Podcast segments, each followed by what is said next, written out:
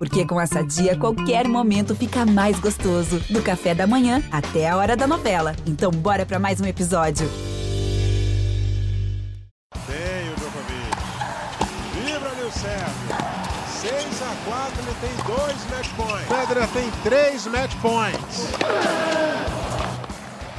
Olá, amigos, chegando para mais um Match Point, nosso podcast do tênis. No meio do aberto dos Estados Unidos, vamos fazer aí um apanhado dessa primeira semana, 7 de setembro, dia da independência do Brasil, ou seja, numa terça-feira, 7 de setembro, e vamos fazer um apanhado do que aconteceu até agora no último Grande Slam da temporada aberto dos Estados Unidos. Conosco para participar desse podcast de hoje, o nosso comentarista Carlos Bernardi e o nosso comentarista Narc Rodrigues já estão aí preparados para a gente começar aqui a nossa resenha da bolinha amarela. É, vou começar falando aqui do assunto que já vem no mundo do tênis, não só esta semana, não. Essa primeira semana do US Open, não. Já vem se arrastando há algum tempo. É, a questão ficou grave lá em Cincinnati. Vamos falar da questão do banheiro, essas idas ao banheiro do grego Stefano Tsitsipas. Antes de colocar aqui no lado Ionar, eu vou colocar para você que está ouvindo a gente um esclarecimento do Ricardo Reis, que é árbitro da CBT,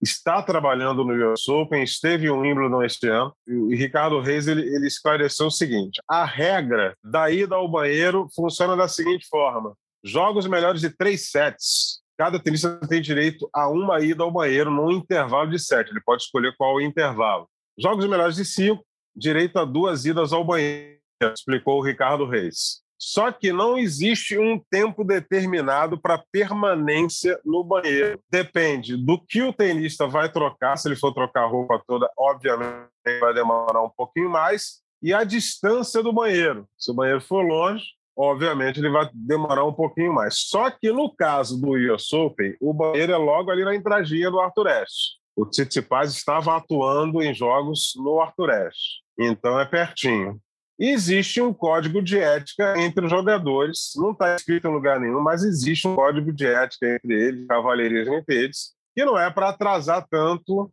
o, o, jogo de tênis para não esfriar o, o adversário. É uma questão ética entre eles. Bom, dito isso, vamos à nossa resenha. Deixa eu chamar a conversa com o nosso Ricardo Bernardes. Ricardo Bernardes, o Ricardo Reis explicou, só que não está rolando com o Tite Paz. Ele fica, em média, oito minutos do vestiário. Forte abraço, seja bem-vindo. Zé, um abraço para você, um abraço para o NARC, para todo mundo que sempre acompanha a gente. Esse é um assunto que você falou, começou semana passada, não à toa falamos sobre isso no, na edição anterior um pouquinho, né? É, citando muito o caso do Zverev com o Tsitsipas, mas trouxemos até um debate um pouquinho mais amplo, né? Falando também da questão das paralisações para atendimento médico. E tivemos o Tsitsipas mais uma vez aí, né? Digamos, tomando as manchetes com esse assunto, mas também tivemos polêmica em relação à paralisação. Então vamos lá. É, eu acho que está mais do que claro é, que vai haver uma necessidade da ATP, da ITF, de, digamos assim, dar uma regulamentada no negócio. Porque o argumento do Tite Cipaz e de outros jogadores e jogadoras que possam fazer algo semelhante, ficar oito minutos no banheiro, é que não estão fazendo nada fora da regra. E como você descreveu aí, fora da regra, não está. Então não, não seria ilegal. Seria algo imoral, porque você ficar oito minutos, e ele não fica oito minutos no banheiro quando ele faz 2 a 0 né? E vai jogar o terceiro set. Ele faz quando, quando ele perde, quando não sei o que, para botar as coisas no lugar, que é um, um tempo bom para o tenista né, se re reposicionar, pensar o que ele pode fazer diferente e, ao mesmo tempo, dar aquela esfriadinha. Ontem, na transmissão, inclusive, eu fiz uma comparação em relação ao vôlei, né? O vôlei é com, com um número de tempos é, reduzido, mas o tempo é sempre pedido pelo treinador quando o time adversário está melhor e vai sacar. Né? É, essa é, é o que reina. Então eu acho que está tá chegando a hora é, né, da ATP, da WTA, da ITF, é, botarem alguma coisa. Até falei no, no, na edição anterior, ah, de repente, ó, é, em jogos melhores de cinco, você tem duas idas ao banheiro de no máximo cinco minutos. Excedendo um minuto, um minuto adicional você passar, você toma um ordem, né? depois você toma um point penalty, depois você toma um game penalty e assim vai, porque a, a, senão a coisa não, não vai do jeito que vai. Como você falou, existia um código de ética, mas tem alguns tenistas que não se abalam muito com determinadas coisas, né? E em relação ao atendimento médico, que nós tivemos agora um fato a, da Kretikova com a Muguruza, né? Quando a Muguruza abre uma vantagem boa no segundo set, e, e aí a Kretikova pede um, depois pede um atendimento, e a Muguruza, no fim do jogo, fala que ela foi extremamente. É, não foi profissional. Algo parecido que tinha acontecido em Wimbledon, né? Vocês devem lembrar com a Ayla Tomjanovic e a Ostapenko, né? Só que naquele caso não foi, você não é profissional, que a, que a Ostapenko falou para que a Tomjanovic falou, né? Primeiro falou que ela tava, que a Ostapenko estava mentindo e aí depois um bate-boca, enfim. Eu acho que isso só vai ser resolvido dessa forma, alguma algum adendo à regra. Ah, você pode Sim. ir ao banheiro durante tanto tempo. Depois de tanto tempo você está aí, sei lá, vai um fiscal, sempre tem alguém acompanhando, né? Um, ó, você, o cara está no banheiro lá, mas ele está enrolando, ele está ele tá dentro da cabine lá, não dá para saber o que ele está fazendo. Então, assim, depois de um determinado momento, fala, amigão, seu tempo excedeu, você tem um minuto para voltar à quadra, senão você vai tomar uma, uma advertência. Ó, você passou um minuto, daqui a um minuto você vai perder um ponto. É, é só isso que, que pode, pelo jeito que a coisa anda, é só isso que pode dar fim a esses oito minutos do banheiro. Eu tentei falar por oito minutos aqui, para o pessoal ver o quanto demorava e quanto ia ser chato escutar a minha voz, mas eu acho que eu não cheguei, não cheguei esse tempo todo, não, Eusébio. Não, os companheiros estão acostumados a ouvir a nossa durante horas, né? mas aí não vai agredir tanto, não. Então, é, antes que eu coloque o NARC aqui na nossa, na nossa resenha, seria uma espécie de PEC, né? uma proposta de emenda constitucional à regra do tênis, já que a regra do atendimento médico ela existe e colocam até no cronômetro da quadra, essas quadras mais modernas, com mais recurso é, técnico e eletrônico, colocam lá o reloginho na regressiva de três minutos. Acabou o tempo e quando, quando é tenista no feminino, às vezes é atendido no vestiário, porque precisa tirar roupa, enfim. E aí o, o, o juiz de cadeira já entra é, em comunicação ali com a supervisão pelo rádio, avisando, ó, já acabou o tempo, tem que voltar os entendidos de plantão, tem sempre essa galera, né, que se acha entendido de tudo, né? Pode falar, tá vendo? No vôlei o cara perde tempo para esfriar o sacado, mas é uma cultura do vôlei, meu amigo. Isso aí sempre existiu. E o cara vai pedir o tempo de um minutinho ali só. Não tem mais de um minuto. O cara vai ter que sacar um minuto e meio e depois o cara tá lá pronto para sacar. Não é aquela coisa de ficar oito minutos parado. E eu lembro que durante um jogo essa semana do, do Francis Tiafoe, o Tiafoe foi ao vestiário, né? Pô, já, até o jogo com o Angeli assim, o Tiafoe foi lá, trocou a roupa toda, que ele transpira bastante. A gente já conhece o Francis Tiafoe, um tenista que transpira bastante. Trocou a roupa toda, voltou em 4 minutos e 25 segundos. Aí alguém na, na hashtag US Open Sport falou: tá vendo, vocês não falam do, do, do, do Tiafoe, mas reclamam de Tsitsipas. O Tiafoe ficou 4 minutos e 25 segundos e voltou rapidinho. Ele não ficou lá 8 minutos, não ficou conversando no WhatsApp com ninguém, entendeu? E essa questão do Tsitsipas já vem se arrastando desde Cincinnati, aí eu vou colocar o Narco Rodrigues na conversa, que o Alexander Zverev reclamou muito e, e, até aí não sei não sei como ele vai provar isso, acho que ele nem tem como provar, mas ele insinuou que, que o Tsitsipas levou o celular e conversou com o pai que estava digitando no, celu, no celular ali na posição de técnico. É uma denúncia grave que se ele conseguir provar, beleza, mas se não conseguir provar, aí não adianta nem sair falando por aí, né, Narc? Seja bem-vindo ao nosso podcast. Um abraço, Eusébio, Ricardo, é, a todos que estão assistindo a gente aqui, escutando a gente. É, é uma questão delicada. Acho que tudo que foi colocado aí, a gente pode, como assim, pode pensar uma maneira né, de tentar resolver isso. Agora, é uma questão muito subjetiva. Você tem direito a, a, a sair da quadra mas não tem um limite de tempo. Então, tem o jogador que vai sair para trocar de roupa, tem um jogador que vai sair para fazer, vamos dizer assim, o número dois. Tem um jogador que eu já que a gente já teve notícia que até entrou debaixo de chuveiro. Entrou debaixo de chuveiro, rapidinho se molhou, botou outra roupa e já voltou.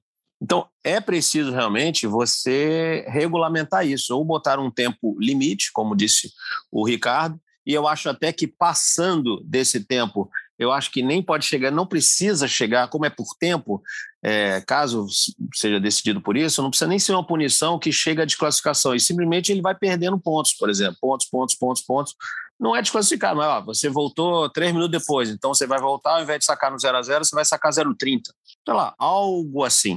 Acho que não é como é a questão do saque, por exemplo. Quando o tenista é punido de advertência porque extrapolou o tempo, ele tem advertência e a partir dali não importa quantas vezes, se ele extrapolar novamente, ele perde o primeiro saque, ele não vai afetar no resultado do jogo.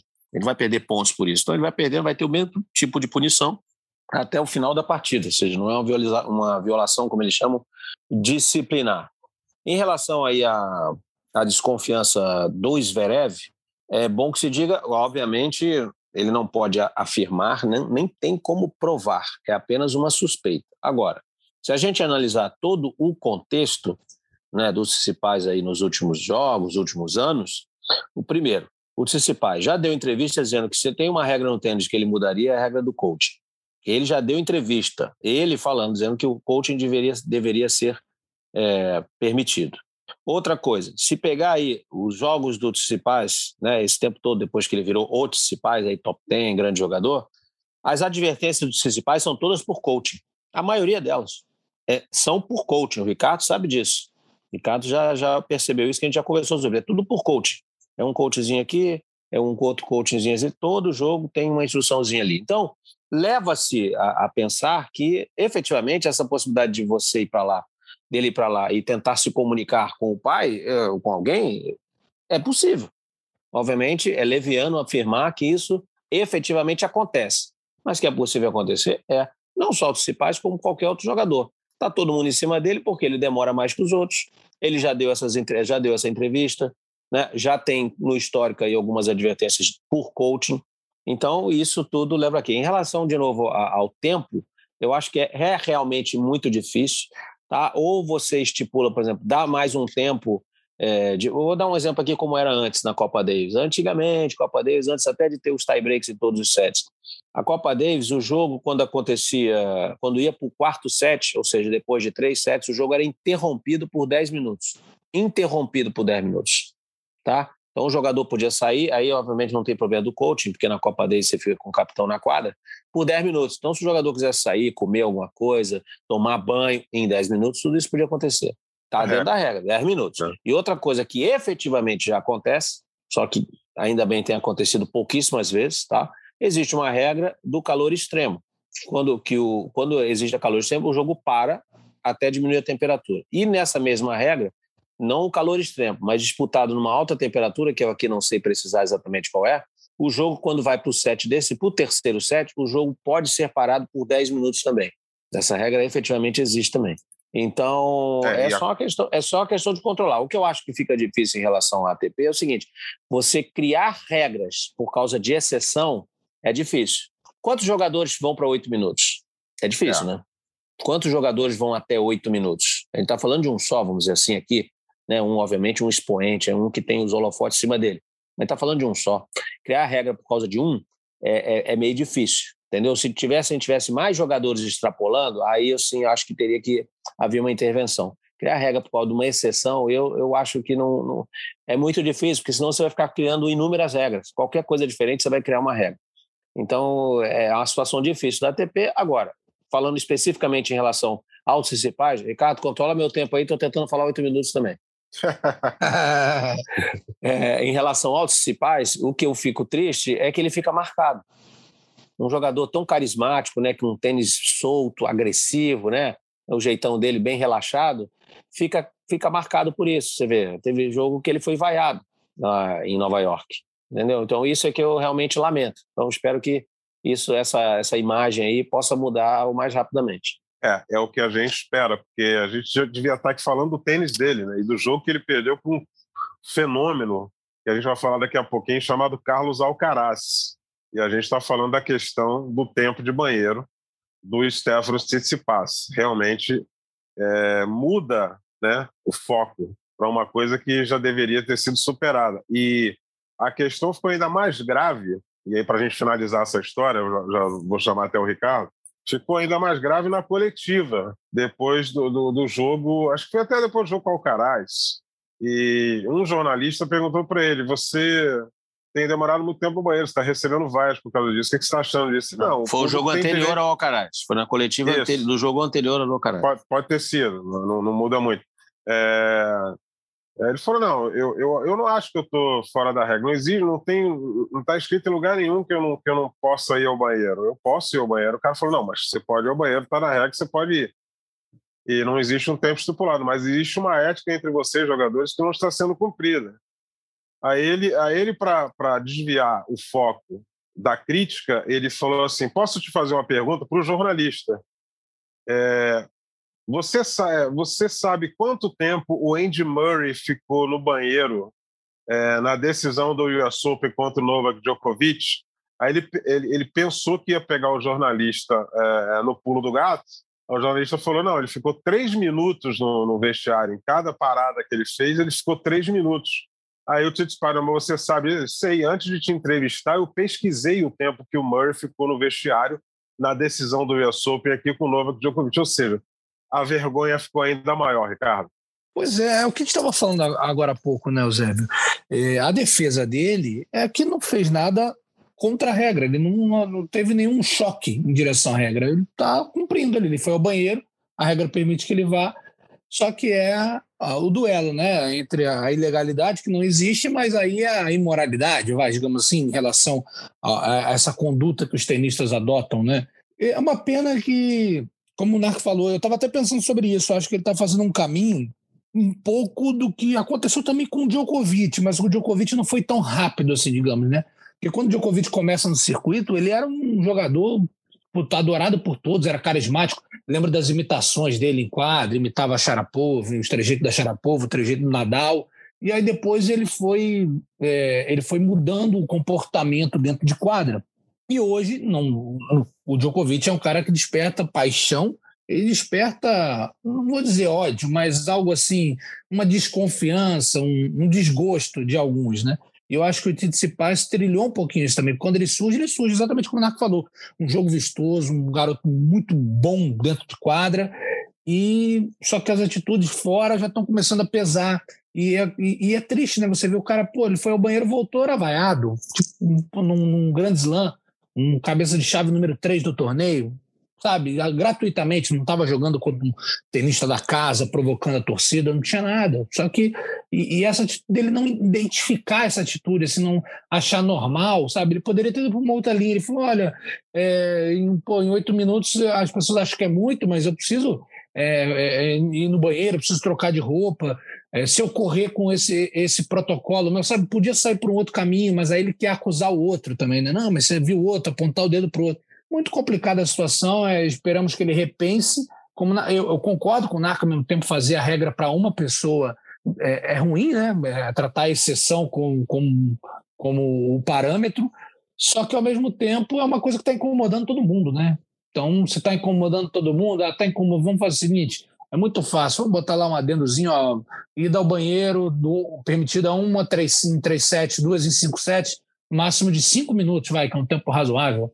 Pronto, acho que já, já resolveria esse problema, ou parte dele. É, só que é o seguinte, amigos, para encerrar de ver esse assunto, o Tito Cipaz, ele está arrumando problema para ele, está deixando de ser carismático antes de ganhar um grande slam. O Djokovic já ganhou 20, está na porta de ganhar 21, né? É, a diferença está por aí. Aí, aí não, não é enorme, é. Não existe. Não aí não há comparação. Deixa eu só, só, só completar é. só mais uma informaçãozinha, tá? Porque a gente estava nesse jogo. É, o, no caso da Krejcikova, ela estava ganhando, ela ganhou o primeiro set, estava ganhando 4 a 0 o segundo. E aí a, a Muguruza virou para 5-4. Tá? Aí depois ela fechou 5-5, foi para 6 a 5 e aí ela pediu atendimento. Ela pediu atendimento, estava se sentindo mal, tudo, e saiu da quadra e realmente passou dos três minutos, porque teve que sair da quadra, recebeu atendimento lá fora. E, pô, quando voltou, ganhou esse game e depois ganhou o tie-break. E aí foi a reclamação toda da Muguruza. Parar. Só que aí nós temos um caso ela realmente estava passando mal? Porque, por exemplo, o Zé estava quando, carregada. quando acabou o jogo, não teve nem a entrevista na quadra. Ela não conseguia falar. Ela saiu da quadra andando. E não deu coletiva andando, depois também, também não. não deu. Ela saiu andando assim, mas muito, muito vagarosamente, amparada por, pela, por uma fisioterapeuta e o médico do outro lado. Ou seja, até que ponto realmente aquilo ali foi uma, entre aspas, uma artimanha para quebrar o ritmo da adversária e depois conseguir vencer né? Porque é. aí a gente estaria falando aqui de uma atriz digna de Oscar, né? Depois de tudo isso aí ser um fingimento, né? É. Vamos dizer assim, para justificar aquilo ali. Eu não acredito, né? Não dá para acreditar que isso tenha acontecido. Então, realmente, ali foi uma necessidade. A menina estava passando realmente muito mal. Muito mal. É, então, é. nem a coletiva, quando tá, chega a informação do o Ricardo está informando, nem a coletiva, na coletiva ela compareceu. E a gente sabe que as é. coletivas são obrigatórias. Ah, então é, é, tem, todo, tem todos os lados que a gente tem que analisar dessa questão realmente. É, a resposta virá no dia de hoje que estamos gravando esse podcast, porque ela, a, a programação traz esse jogo na abertura da sessão noturna no dia 7 de setembro, o jogo da Kritikova. Vamos ver se ela vai entrar em quadra. Se ela realmente não entrar em quadra, porque realmente ela estava mal, não se recuperou nesse, nesse dia de intervalo. Mas vamos ver, torcemos que, que tenhamos jogo na abertura da sessão noturna, o jogo dela.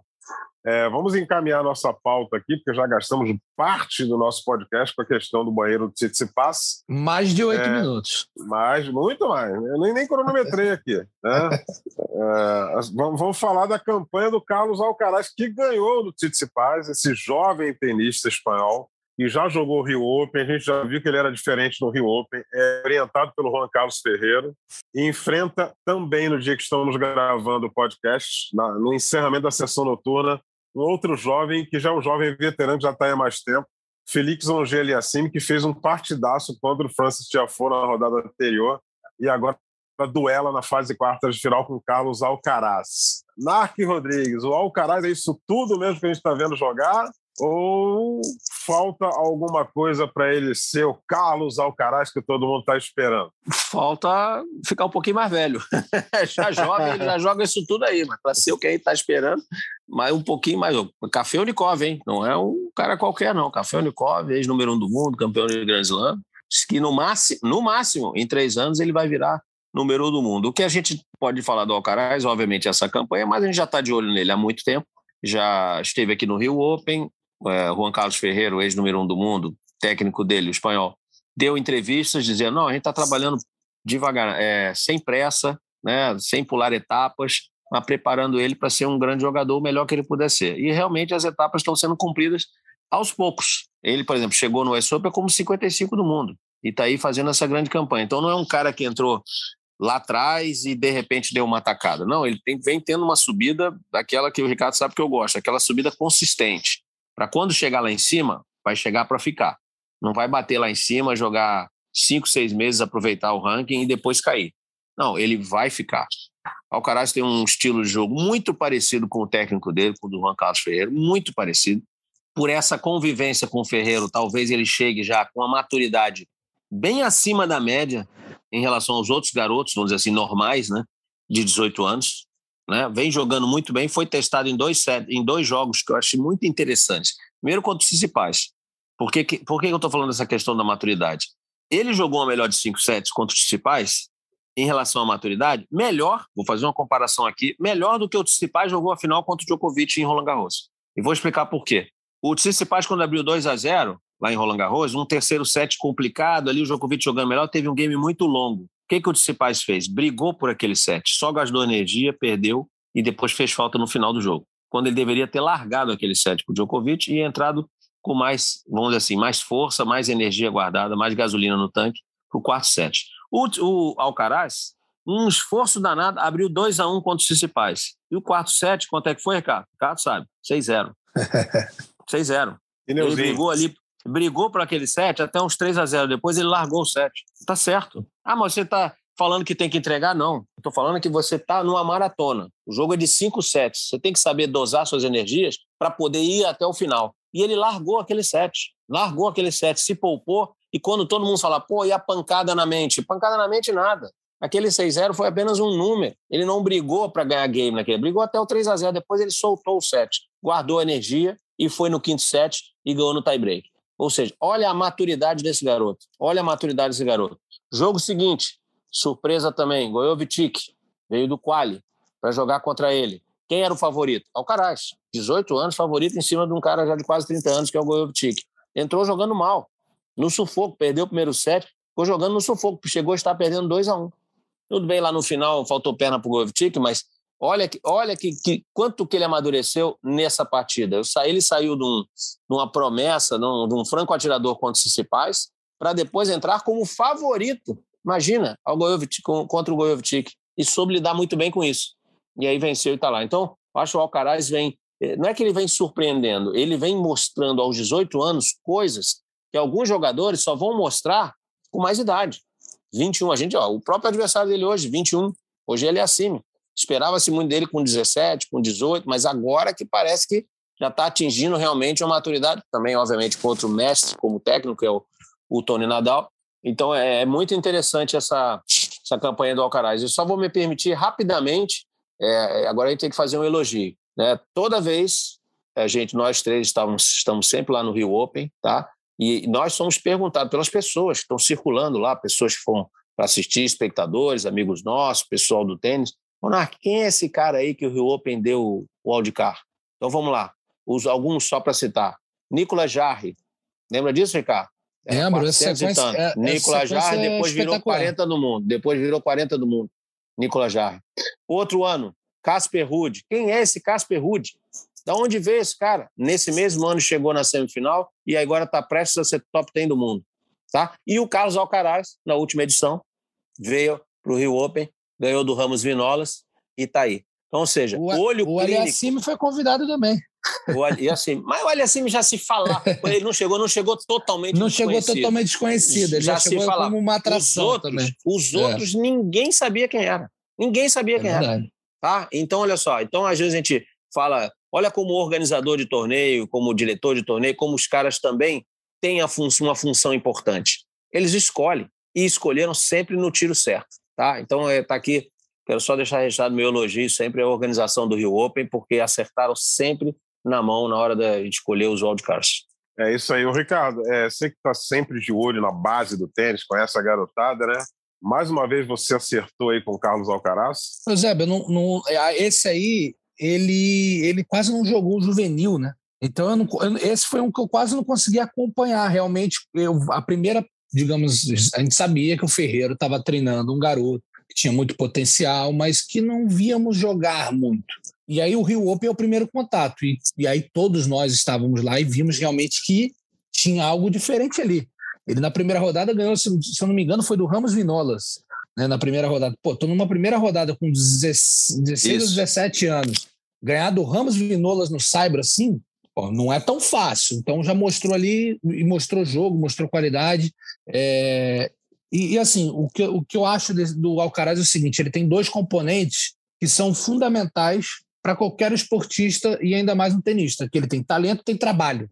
E é diferente de muitos garotos, isso está para ver como o Narco citou a maturidade.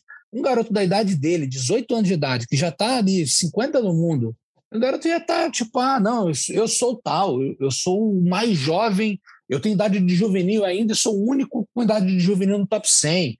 Ah, eu vou ter paciência que meu tempo já já eu vou arrebentar. Vou... O garoto não está importando com isso, não. Ele quer trabalhar, ele quer galgar lugares, como é, vai, vai entrar no top 40. Se vencer o, o Aliassime provavelmente vai ficar muito próximo ali do top 30. Então, é uma, é uma ascensão rápida, mas ao mesmo tempo que é rápida, como o Narco falou, é uma ascensão construída.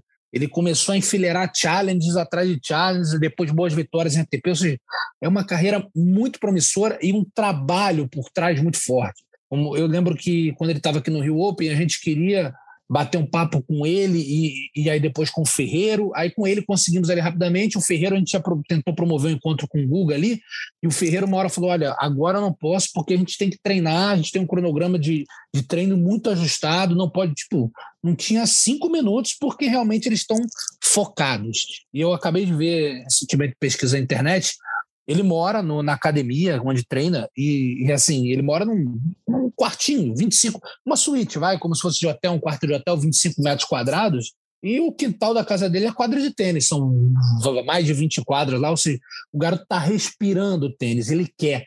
Então, é o, o talento que ele tem, né, porque às vezes você não tem tanto talento, trabalhando muito, você consegue chegar ali, né, ter um bom ranking, ter uma vida agora quando você tem talento como ele tem e o trabalho, isso aí promete muito, né? Para a gente ter uma ideia, na idade dele, o outro, o outro jovem que é muito bom jogador, é, que tem o ranking, né? Que é o segundo melhor ranqueado, é o Rune, né? O dinamarquês que jogou com o Djokovic na primeira rodada, que é muito bom jogador, também foi número um do mundo juvenil, esse eu já tinha visto mais no juvenil, só que hoje o Rune é 136 do mundo, o Alcaraz é 38.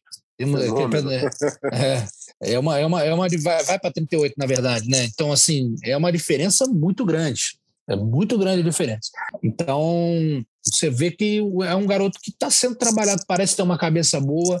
É como o Narco falou, está sendo digamos assim, guiado por um cara que trabalhava demais, que jogava muito tênis, foi número um do mundo, campeão de Grand Slam. Ele está vindo de um país com uma veia tenística muito forte e que em breve vai sentir falta de um dos maiores da história. Então, ele, ele tem tudo, tem todos os elementos para ter uma carreira fenomenal. E como o Narco falou, se o Café Unicov falou em três anos ele deve ser um número um do mundo, ele está mostrando isso. Ele está mostrando que talvez essa geração, a, a, inicial Next Gen, né? A inicial Next Gen começaram com tenistas ali nascidos em 96, né? Como é o caso do Medvedev, por exemplo. É, ele é 2003. E já, já é uma outra geração completamente diferente. E ele está pulando quase uma geração aí, ele já está alcançando esses caras.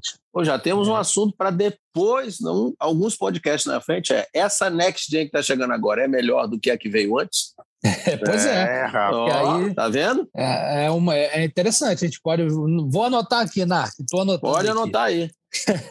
e aí, só para passar alguns números rapidamente do Alcaraz em relação ao feito dele, é o que o Narc falou. A gente, a gente não se surpreende com o nível de jogo e com o talento dele a gente talvez se surpreenda com um resultado né, tão bom assim no US Open. Ele é tão bom que ele é o tenista mais jovem a chegar nas quartas de final do US Open desde Thomas Koch em 1963, na, antes da era aberta. Tá? Esse é um dado. Em relação, abrindo para os quatro grandes lances, ele é o mais jovem desde Michael Chang em Roland Garros, 1990. Você já vai vendo como é que o, o, o, o negócio é. E aí, ele e o Aliassime, outra informação interessante, vão formar um, vão duelar pelas quartas de final e vai ser a quarta de final mais jovem no US Open desde Pat Cash e Villander em 84 e o Grand Slam mais jovem numas quartas de final desde Djokovic e Nadal em 2006. Olha o, o, o métier que ele está ali. Ó. Olha a comparação, olha os nomes da comparação. Vamos, vamos reforçar, nomes comparados né, o, o, tamanho do feito com a idade. Djokovic, Rafael Nadal, Pat Cash, Villander e Thomas Koch e Michael Chang. Tá ruim? Opa! é como se você fosse cantor e fosse comparado com Frank Sinatra, Fred Mercury, é, Phil Collins, Elton John, entendeu? Roberto Carlos e aí por, por aí, por aí vai. É, tá é, bem, espetacular. Carlos, cara. Espetacular. E a gente vai ter o prazer de estar nesse jogo, Leonardo. É, ele com o Ogê Assimi, o Ogê Assimi, que todo mundo sabe que o Ricardo é muito fã do Ogê Assimi. A gente até brinca com o Ricardo, é o pupilo do Ricardo Bernardo. Não, mas joga muito bem. Olha, esse jogo tem tudo para tá ser bem fantástico. orientado, está bem orientado agora pelo Tony Nadal. Aliás, a Dois técnicos espanhóis, vai ser hein? longa. Vai ser, é. E aí, vamos ver, porque o Tony deve conhecer muito a cabeça do Ferreira e a forma com que o Ferreira trabalha. E o Ferreira conhece muito bem a cabeça do Tony e a forma com que o Tony trabalha. O Tony produziu um dos maiores da história, que está enfrentando problemas de, de, lesão, Rafael Nadal, mas espero que Nadal esteja indo. Vamos tocar a pauta aqui, senão daqui a pouco está no tempo. Falar da eliminação da Naomi Osaka, perdeu para Leila Fernandes, que a gente já vai emendar também na pauta aqui. A Leila Fernandes fez 19 anos no dia 6 de setembro, ontem, né? A gente está gravando no dia 7. Está com 19 anos aí a Leila Fernandes. E a Naomi Osaka já declarou que não joga mais esse ano e voltou a, ser afetada pelos problemas psicológicos e vai dar um tempo aí para dar uma ajeitada na cabeça, porque fisicamente ela está muito bem, tecnicamente também, só que aí mentalmente as coisas vêm atrapalhando a Naomi Osaka, Narc Rodrigues. Eu acho que ela, ela obviamente tem, tem os problemas dela lá, só que eu acho que a gente pode, de repente, se a gente entrar para um caso mais sério, vamos dizer, pode ser é, a, a, que ela, a saúde mental dela não anda boa, né? pode ser um, sei lá, quem sabe, chegar ao Tim, teve um negócio desse, achou que poderia ter tido até uma depressão, ou simplesmente, e aí eu tendo a pensar pelo lado mais simples. Pode acontecer isso e ninguém está livre disso acontecer. Ela, nesse momento, ela não demonstra vontade de jogar tênis, vontade de estar na quadra, vontade de diariamente lá pegar na raquete, treinar e tudo. Ela claramente mostra isso. E nesse último jogo, esse que ela perdeu para a Lila Fernandes, a gente viu uma faceta da Naomi Osaka que eu não me lembro, eu não me lembro de ter visto. O Ricardo acompanha aí também, pode me dizer, o Zé, nem sempre a gente está no mesmo jogo. Osaka jogando a raquete no chão, irritada, gritando. Isso, isso mostra uma pessoa que está, de certa maneira, saturada, quando você está sem paciência, sabe? Você não está mais aguentando. Então, eu acho que, que, é isso. Se for isso, a pausa é muito bem-vinda. Dá uma pausa, ok. Daqui a pouco volta. Tá tudo certo. É jovem ainda, tem muito tênis. O que não pode é isso aí, mas é para qualquer pessoa. Ficar fazendo coisas que você não está com vontade de fazer não faz bem para você mesmo. Não vai fazer bem. Isso seja qualquer coisa que você faça na vida. Tá? Então eu tendo a achar que essa pausa vai vir, vai ser boa para ela. Eu acho que o que a gente quer ver é o Osaka jogando bem. E não é só o Osaka aí triste, sabe? Olhando, a gente olha na fisionomia dela, sabe? Tipo, o que, que eu estou fazendo aqui? Sabe? Essa desanimada. Não, a gente quer ver Osaka aquela, jogando muito, muito rápido, um contra-ataque, uma bola de backhand que anda muito, né? Com muita força mental, aquilo que ela teve ter, por exemplo, a ganhar da Serena Williams naquela confusão daquele US Open lá, aquela pressão toda que foi em cima dela, mas obviamente respeitando a personalidade dela. Ela é tímida, ela mesma falou, ela é tímida, ela gosta de ficar ali, mas na quadra a gente sempre viu uma Osaka ali valente, né, jogando muito. E não é isso que a gente está vendo. Então só eu espero, torço muito para que ela se recupere. Acho, repito, que a pausa vai ser boa, tá? Vai ser boa, sai um pouquinho do holofote lá, faz outras coisas, vai curtir um pouco a vida e depois volta. Volta com tudo, com vontade novamente. E aí, Ricardo? Não, o Narc cravou, né? Para mim é, é, a melhor coisa que ela pode fazer no momento por ela é dar uma pausa. Ela não tem vontade de jogar tênis. Eu não digo jogar tênis o, o esporte, bater na bolinha. É, eu digo ela não tem vontade de estar na, nesse momento, ela não tem vontade de estar no circuito, ela não tem vontade. Não é, não é o que preenche a vida dela no momento, não é o que ela quer fazer. É, eu pude eu acredito que vocês também tenham visto o documentário dela, mostra, mostra bem que o, o comportamento dela, ela tem questões pessoais que afetam em quadra e fora de quadra. Então, assim, a, aquilo ali não. Ela já é uma. Ela foi a tenista, a, a atleta mulher mais bem paga no, no último ano. É, então, assim, a vida financeira dela não é um problema. Assim, que às vezes tem muita gente que, pô, cara, eu não gosto do que eu faço, eu detesto o meu trabalho, eu não gosto do meu chefe, mas eu preciso do dinheiro para pagar a conta. E, e, e, esse não é o caso dela. Ela fez por merecer chegar onde chegou, é, tem uma voz muito importante dentro do esporte, só que é uma voz que é uma estrela que está se apagando. Porque você olha, a expressão dela é, cara, o que eu estou fazendo aqui? Eu não queria estar tá aqui, por mim eu estava em casa, fazendo outra coisa, desenhando, qualquer outra coisa. Ela não quer estar ali e, e ela tem todo o direito de não querer estar ali. Então eu acho que com 23 anos de idade, muita coisa pela frente, ela pode fazer o que ela quiser, porque como eu falei, a, a vida financeira está resolvida. Se ela fala assim, eu não quero mais jogar tênis, Osaka, obrigado, parabéns, bicampeã de, do US Open, uma, uma ativista fenomenal fez muito bem para o esporte, foi uma, um ícone no país dela, um ícone no mundo. Pô, tem uma fundação, um trabalho muito legal lá no, no Haiti também, onde, onde é o, a, o país do pai dela. Então, obrigado. Se ela não quiser, é agradecer. Ela tem todo o direito. Então, eu acho que para ela é a melhor coisa que ela faz, porque acaba que você vê é, é, até triste você ver a pessoa que você sabe que tem um talento fenomenal para jogar tênis, que joga muito mais do que joga, que se tivesse motivada poderia de novo ganhar o US Open, mas nesse momento a cabeça dela, não digo nem que está boa para jogar tênis, ela, ela não quer, é, é isso, dá essa pausa, pensa, fala, pô, não, realmente aqui, pô, acho que dá para voltar para o circuito, é, vou encarar as viagens, porque assim, eu fiz a seguinte comparação, né? Você vê, tem gente que gosta do circuito. Eu vou trazer aquele nosso amigo que toda, toda edição a gente fala dele, né? No glorioso Benoit Père. Ele adora o circuito. E ele falou, eu adoro. Cada semana eu estou num país diferente, num lugar diferente. Ele gosta desse lifestyle, né? Desse estilo de vida faz bem para ele, mesmo que ele não esteja óbvio, ele não tem tantos holofotes quanto a Naomi Osaka, ninguém fica, pô, Benoit Pé, você perdeu uma semifinal de Grand Slam, e agora, como ficam com ela, tem essa pressão, mas eu acho que o conflito dela é muito mais interno, pessoal, do que propriamente externo. O externo acaba afetando, mas, enfim, não vou entrar nessa seara pessoal e emocional, porque não é o contexto do negócio. Mas só para dizer, tem um cara que adora o circuito, que para ele ele vai passar 25 anos no circuito, jogar tênis, ele bate a bola ali, ganhou, perdeu, para ele Isso. tanto faz. E para Osaka, ela já não gosta mais nem de viajar, não gosta e, e, e perder para ela, ela sente muito, né? Porque tem muita expectativa criada, então dá uma pausa e aí pensa. Se quiser voltar, o tênis agradece. Se não quiser voltar mais, o tênis agradece da mesma forma.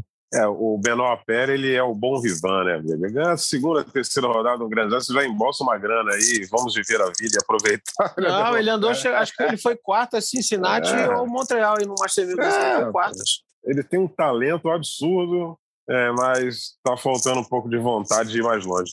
Vamos emendar aqui para a gente ganhar tempo. É, falar da Leila Fernandes, fez 19 anos, né? E quando você estiver ouvindo esse podcast, ela pode ter sido eliminada pela Esvitolina ou pode ter avançado na chave ainda mais, pode ter vencido a Esvitolina, porque é o jogo dela é no dia 7 de setembro, sessão do dia, né? Abrindo a sessão de urna do Arthur Stadium. É, Leila Fernandes, 19 anos, o, o Narco Rodrigues, 73 do mundo, ganhou também da Angelique Kerber, quarta de final com a Ilina Svitolina. Essa menina pode ir muito longe, está surpreendendo no US Open, né? Está surpreendendo e mais um fenômenozinho do Canadá, né? É. estava falando, lembra? Chapovalov, veio hoje ele acima, o Chapovalov veio antes. Aí depois também, ah, tem no feminino também, quem? Bianca Andresco, ganhou o US Open. Tá? E agora Leila Fernandes. Ou seja, o Canadá não para de produzir aí jovens tenistas, né? Joga muito tênis a Leila Fernandes, é, estava abaixo no ranking, está tendo um, um, torneio sensacional, né? Joga, é, mexe bem as pernas, contra-ataca muito bem, né? Canhota, está mostrando também bastante maturidade aí. Ganhou da Osaka, obviamente, tie-break do terceiro set, e da Angelique Kerber, que já foi campeã até do US Open, que nos últimos tempos aí voltou a jogar bem a Kerber. Estava muito, estava com resultados bem decepcionantes, aí voltou a jogar bem. Mas a Lila Fernandes passou por cima. Vamos ver. Vai, já vai enfrentar a Madame Monfils, né? Vamos ver que também Madame Monfils vem padendo na trave aí nos torneios de Grand Slam. Acho que ela não chegou ainda à final de Grand Slam, Ricardo. Acho que a Gitolina no máximo chegou foi semi, semi Wimbledon. Acho que não chegou Isso aí, a Gitolina. Semifinalista. É, a final de, de Grand Slam, tem aí, a gente não pode dizer, apesar de enfrentar a Leila Fernandes, ah, que com esse cartaz todo que está ganhando, a favorita é a Exitolina, claro que é. Então também o tenista sabe disso, a tenista sabe disso, a oportunidade que está tendo aí de chegar a mais uma semifinal. Tem tudo para ser um grande jogo, acho que equilibrado, mas um favoritismo também para um pouquinho, um pouquinho não, acho maior, não gigantesco, mas maior para Svitolina. E tem a é. Raducano também, né? Vou deixar vocês seguirem aí. É, o Ricardo vai, vai emendar a questão da, da, da Emma Raducano. É, Narc, eu prefiro chamar o, o, o Monfils de senhores Vitolina do que as Vitolina de senhora Monfils. Ela representa melhor a família em termos de resultados, ela está indo mais longe. Né? Mas Nos é últimos ela... tempos. É, é. Mas é que ela mesmo também está se intitulando, ela mudou lá o, a, o perfil dela para é, Elina Monfils tal, então ela ela está curtindo esse, esse casamento. É um e, casamento bem legal, né, cara? Eles é, são, são, um casal bem legal. São divertidos, né? Eles, eles se divertem são, juntos são. também. O, eu não sei se o Nar concorda comigo, eu, eu achei interessante o da Leila Fernandes, assim, já temos acompanhado ela há algum tempo, ela foi, já ganhou um WTA esse ano, mas diferente das últimas, digamos, dos últimos fenômenos que pintaram aí, jovens, é, ela é uma tenista que que não joga, digamos assim, com. Ela joga, ela tem, ela tem potência, mas não é a, potência que faz a diferença no jogo dela, né? Eu acho que ela, ela é um jogo mais, estratégico, usa muito bem, sabe contra-atacar muito bem, se mexe muito bem. Eu acho que isso faz uma diferença em relação às recentes que surgiram aí, que, sentando a mão na bola. É, é, achei curioso. Talvez a, a Sofia Kenning, né, é nova ainda, também não tem essa característica de bater tão forte. Mas achei interessante essa questão da, da Leila Fernandes e e a Raducano também, como vocês falaram, é outra aí que surpreendeu, porque é, acontece muito esses fenômenos, né? Às vezes, em um grande slam, surge um jovem que pô, vai muito bem, faz uma terceira rodada, algo que ninguém esperava, oitavas de final tal, e depois some, né?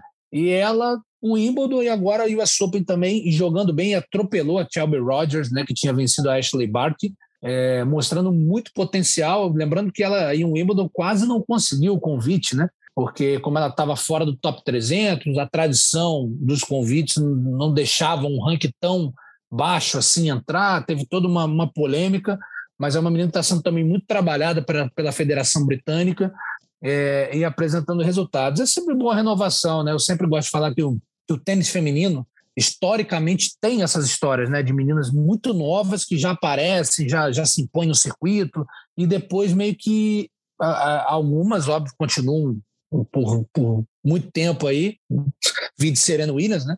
que com 16 anos, 17 jogava Grand Slam, e a gente tem que citar também, quando fala de jovens, a, a Coco Golf, que desde os 15 anos está jogando chave principal de Grand Slam, né, que é outro, outro fenômeno. Então, o tênis feminino também mostrando tem muita, muita história, e muita história interessante né, para acompanhar. Realmente são duas jogadoras agora dizendo os casos que ainda estão vivos na chave nesse momento que a gente grava, né?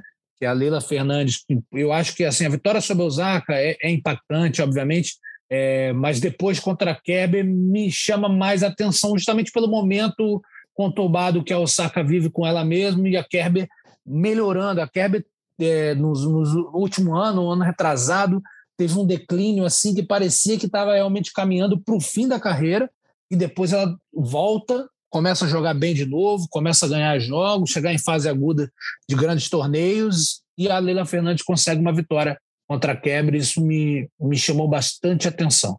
É, e só para amarrar aqui, a Emma Raducano entrou aí como 150 do ranking, veio do quali, né? E já está aí na fase de quartas de final, vai enfrentar Belinda Bentite, campeã olímpica que vem Esse é um, é um tênis um jogaço. de primeira, de primeira. Só um detalhe, Bentite detalhe da tá Raducano. voando. Detalhe da Raducano, Zé, desculpa te interromper. Não perdeu sets no quali e não perdeu sets na chave principal. Mais um Eita. detalhe. Última rodada. Ganhou da Shelby Rogers. 6-1, 6-2. Anota aí. Três games perdidos. Na Uhum. rodada anterior, ganhou da Sorribe Stormo. 6-0, 6-1. Opa, é, Olha, ó, é. olha como chega a. Incrível, né? E no É. momento ela tá, ela tá saindo de 150, como você falou, Eusébio, para top 75. É, é uma ascensão É. assim Ou espetacular. seja, a Leila Fernandes também entrou como 73, com esse resultado vai dar um pulo legal também. Tá indo para o É. top 50 por enquanto. Nossa, tá, já começa a ficar interessante a carreira. Você já começa a ganhar mais dinheiro, enfim, entrar em torneios melhores. É, a meninada aí chegando muito bem na, na- nessa reta final da temporada 2021. É, vamos falar aqui, fa- falar em Olimpíada, vamos falar da Luísa Stefani. Luísa Stefani, ao lado de Gabi Dabrowski, já está na fase de quartas de final na dupla. E agora elas têm pela frente uma dupla da República Tcheca, né? É, a Lucy Radetska e a Mari Bulskova. É um jogo encrencadinho, mas do jeito que elas vêm jogando, nesse último jogo aí, a Luísa teve que meio que carregar a Dabrowski, que ela não estava muito bem, não, mas a Dabrowski joga tanto e a Luísa cada dia melhor, sacando melhor, voleando melhor. Vamos dar uma pincelada nisso aí, gente. É, Ricardo. É, ontem eu fiz o jogo da Luísa, né?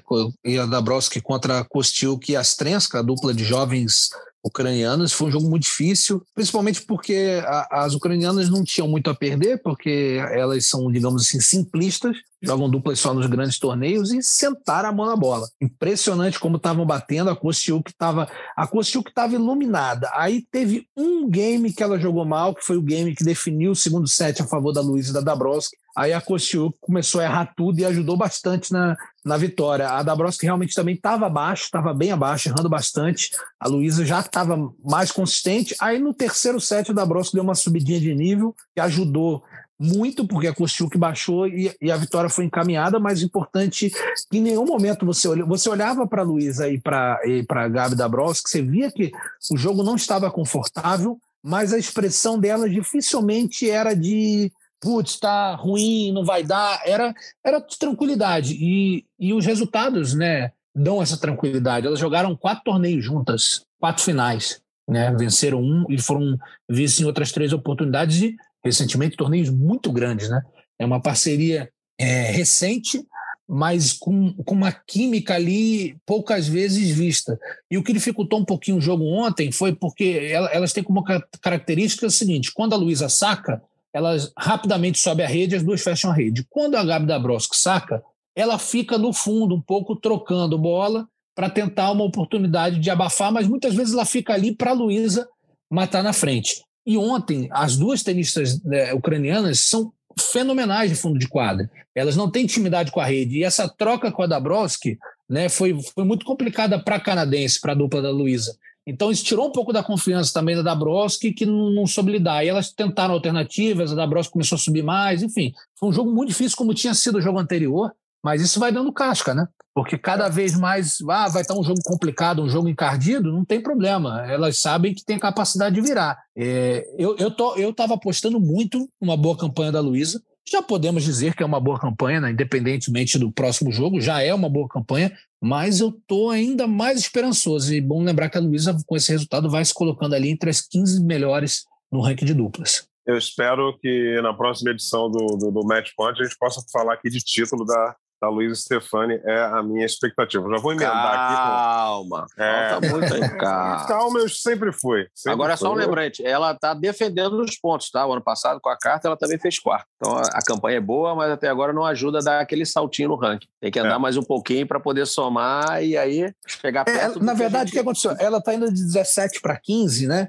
Muito por conta que agora está começando a transição. A Carter está caindo, por exemplo. A do- Carter está tá- caindo, está perdendo ponto, É. está tá voltando que o ranking é ser o que era antes, né? Isso, está começando a transição do ranking, que na, na WTA vai até março, se eu não me engano. Já na ATP só volta ao normal, descongela totalmente em agosto do, do próximo ano. Oscilação no ranking é a coisa que mais vai ter nesses próximos meses aí. É, vamos Bom, vou aguardar. deixar para você, porque eu não entendo. Está difícil de entender isso aí, né? Mas como você é um especialista, você vai atualizando a gente. Aí em agosto ou em março, a gente volta a, trabalhar com o que era antes, que era muito mais fácil. Mas está tá repetindo a campanha do ano passado. Então vamos torcer aí para ser pelo menos uma campanha melhor, né? É isso aí.